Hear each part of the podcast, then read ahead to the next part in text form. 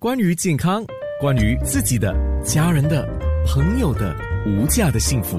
健康那件事。今天这个话题安排了，就是从梨泰院开始讲起啊。梨泰院发生的这个踩踏惨剧，呃。在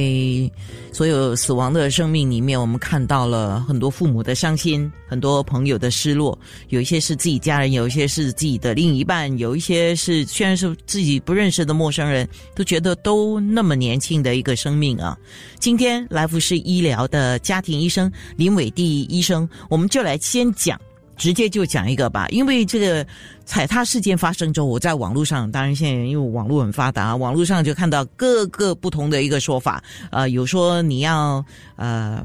头朝下，脸朝下，头朝下啦，然后整个人卷曲啦，也有说要侧躺啦，呃，保护当然。每个人全部的重点都是说保护头部啊，所以正确的踩踏意外应对措施如何来保护自己，还有哪一些部位是特别要重视，就是避免他受伤的呢？嗨，安娜你好，各位听众朋友大家好。对，那基本上我们呃要知道，就是首先我们知道说为什么到底踩踏事件为什么会致命了，所以就是因为它对我们的那个，但人很多的时候，假设你的那个胸。胸腹的那个部分受到严重的挤压，那你就没有空间让你的肺扩张跟收缩嘛？那在我们需要那个肺可以扩大跟缩小来让那个空气进出，所以你就会发现就发生窒息的情况。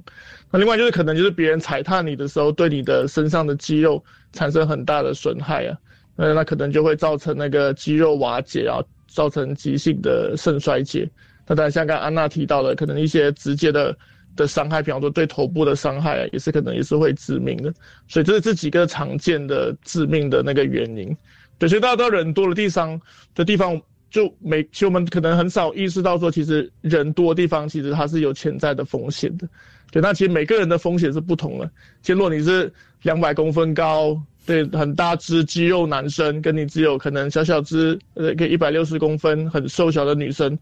或者是可能老人家、小孩子，这个风风险是完全不同的。所以到人多的地方，首先你要评估了自己风自己的风险。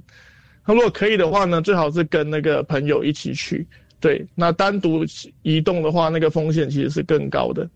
所以其实，在人很多的时候，其实最重要的事情就是不要跌倒。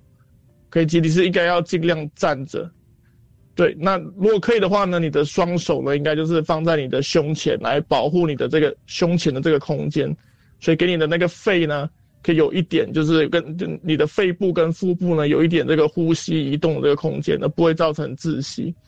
可那如果讲，那当然你最重要是，如果可你可以的话，你要尽快的离开现场了。但但有的时候这实不是那么容易的，所以那么假设有几个朋友或者家人一起呢，就是要互相把那个。手勾拉住，然后确定没有人跌倒，因为基本上人很多的时候，最糟糕的事情就是你跌，你跌倒，因为你跌倒，人群整个往你身上踩过去的话，那那那就风险就很大了。对，那如果假设已经就是人太多，然后你已经跌倒了，OK，那那可能就像一些呃网络上的资讯所分享，那你其实你应该要就是侧着，对，侧着，然后保护你的头部。对，不过那个已经是就是在最坏的情况下，就是没有办法的办法这样子。哦，你你觉得侧着是比较好？为什么我看到有一些说法说叫你有点像是跪下来这样哈，背朝上，然后你头抱着呃双手抱着头，就是给自己的胸腔那边受到保护。然后他们认为了，我觉得他们是认为，因为人的背相对是比较呃强壮嘛。所以，如果万一有什么人踩过你的身体的时候，你的背的承受力是比较高于侧躺的话，腰的承受力可能没有那么高。你觉得呢？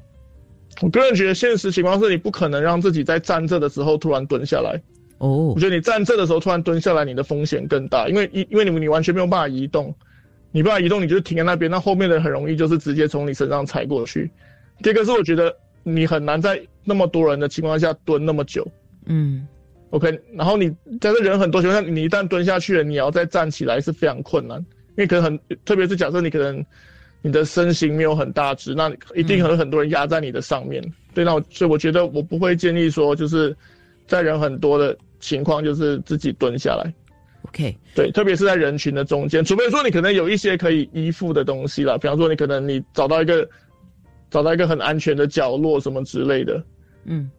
对，然后你嗯，那梨泰院的这个事故死因，我看到他们有一个说法，四个字叫压力窒息。什么是对压力窒息呢？对，所以就是呃，如刚刚所说，就是我们的基本上我们的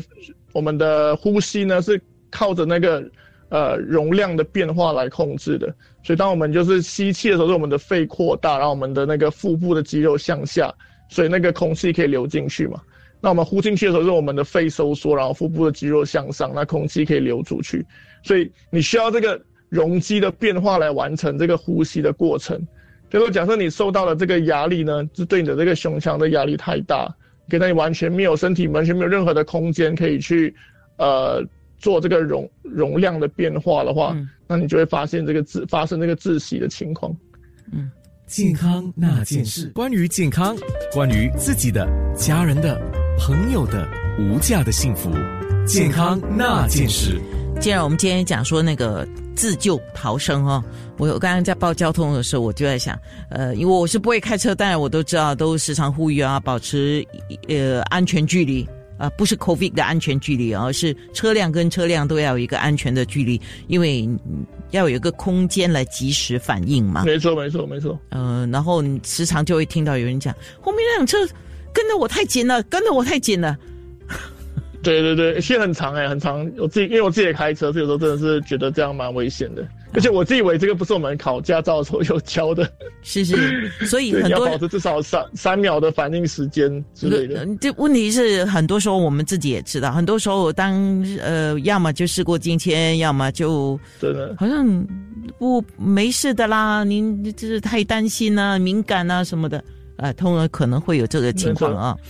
特别是 PIE 跟 CTE 啊，这两个太太多了，太多车是吧？不是不是说太太容易出现这个追撞的事情了，哦因为我们自己在前线也看过蛮多的，所以大家真的是也就不要不要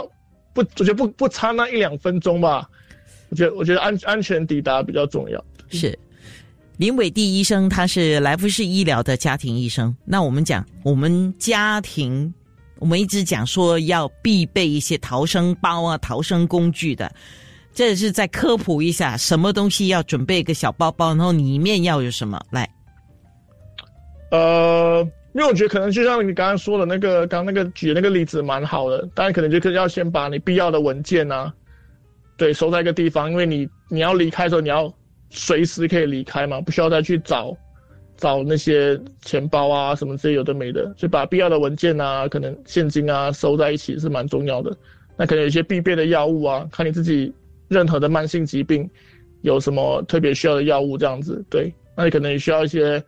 比方说最简单的呃止痛药啊，呃退烧药啊，对，然后可能一些呃外伤的时候可以敷的一些药膏啊这样子，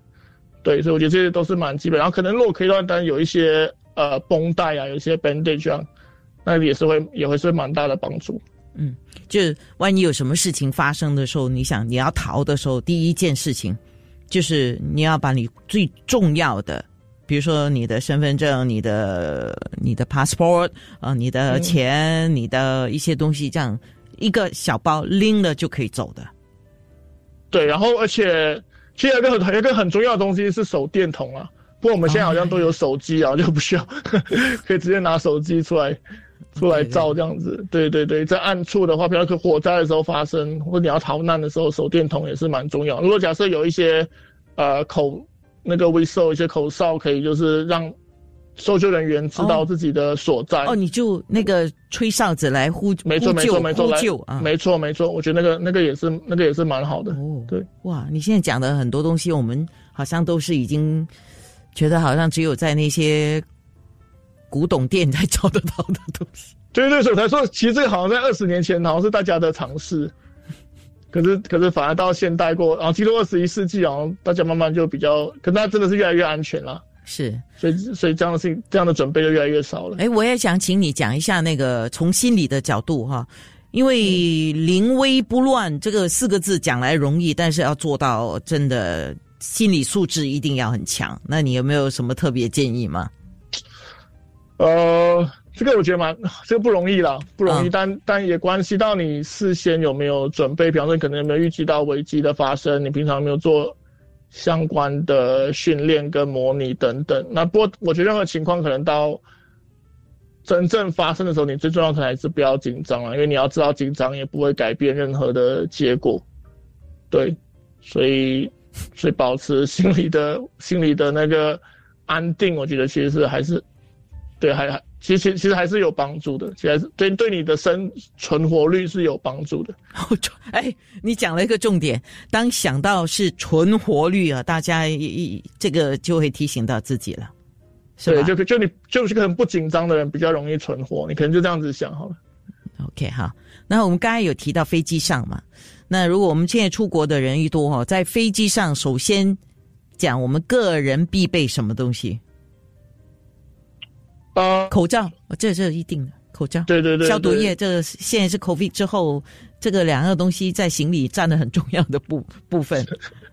其实，其实好像我觉得，其实飞机上通常都会，他们都会有一些药物啊，跟氧气筒什么之类的，所以其实大部分的航空公司他们都会有必备一些真正需要的东西了。所以我反而会觉得说，其实。比较取决于他个人的身体的状况吧。OK，必备的一些药物就要带着了。对，没错。然后可能比方说像有一些血栓呃风险比较高的呃的人呢，他可能会需要可能打在飞行之前先打那些预防血栓的针啊之类的。嗯，对。OK，有有人就提了哈说在飞机上啊，因为现在大家都讲啊，上飞机啊，我喝什么饮料啊，呃，都会讲说，呃。喝酒啊，可是也有人提说，在飞在飞机上最好是不要喝酒。你个人看法？嗯，小我觉得小酌可以啦。嗯，不要像那些外国人喝到哇。对对，喝个开心，然后对喝喝一两杯，我觉得还好。但当然不要，最好尽量让尽量不要喝醉这样子。对，嗯，那那如果在飞机上觉得自己不舒服了哈，首先第一个事情要做什么？OK，就是我觉得可能要跟大家分享的是，其实航空公司对健康这个东西的规定蛮严格的。嗯，所以说假设你有任何的不舒服的话，你只要跟空姐讲，在飞机起飞之前呢，就跟那个呃，不管空少还是空姐，对，空服人员，就空服人员跟空服人员讲的话，那他们其实会马上让你下飞机的。对，所以所以我觉得你你要讲之前，你要先确定自己有下飞机的准备。对，因为因为我们我们因为我们在机场遇过太多情况，他说他说他只是有一点头痛，然后想吃想跟空 姐要两颗颗 Panadol，空姐把他丢下飞机，他就很生气这样子。对，我觉得这个情况非常常见，就就你只要跟空服人员、跟机务人员、机舱人员讲你不舒服，你肯定是被丢下飞机。所以所以所以现在的 的那个就是航空公司的规定，一般上都是非常严格的。嗯，对对，所以你所以你既然一旦说你不舒服，就要有被。丢下飞机的准备这样子，嗯，所以但但那那那我就那我认为说，如果假设你真的不舒服啊，就不要上飞机，因为当因为除了联航之外，一般的航空公司其实你可以就是去看医生，然后当然就我们在机场的诊所啦，